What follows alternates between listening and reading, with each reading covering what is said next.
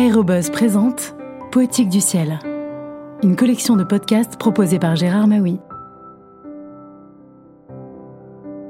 Bonjour.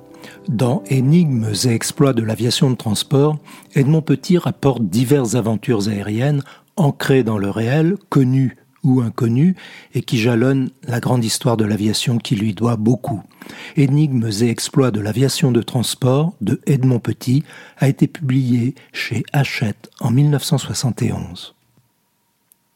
Les trois Farman 223-4, ou plus exactement les trois centres NC 223-4, puisque depuis la nationalisation de 1936, Farman et Henriot avaient formé la Société nationale de constructions aéronautiques du centre, portaient les numéros 01, 02 et 03 correspondant à leur ordre de sortie. Tous les trois eurent un destin exceptionnel. Le premier vol du 01, le Camille Flammarion, remontait au 15 mars 1939.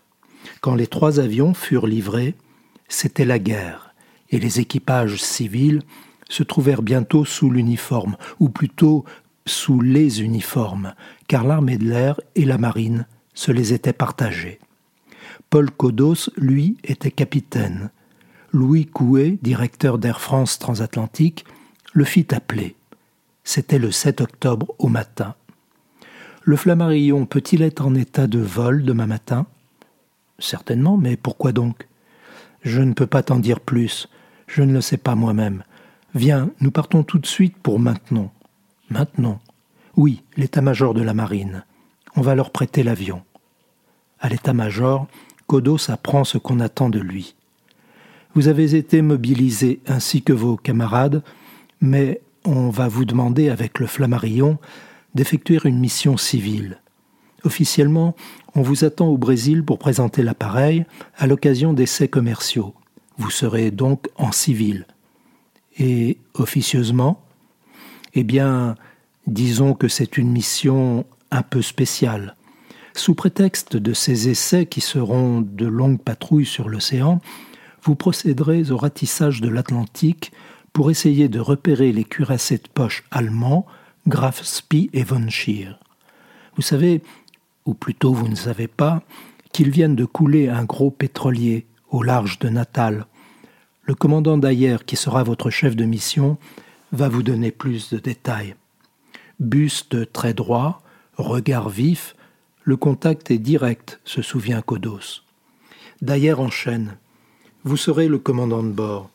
Nous avons pensé compléter l'équipage avec vos camarades d'Air France, actuellement mobilisés.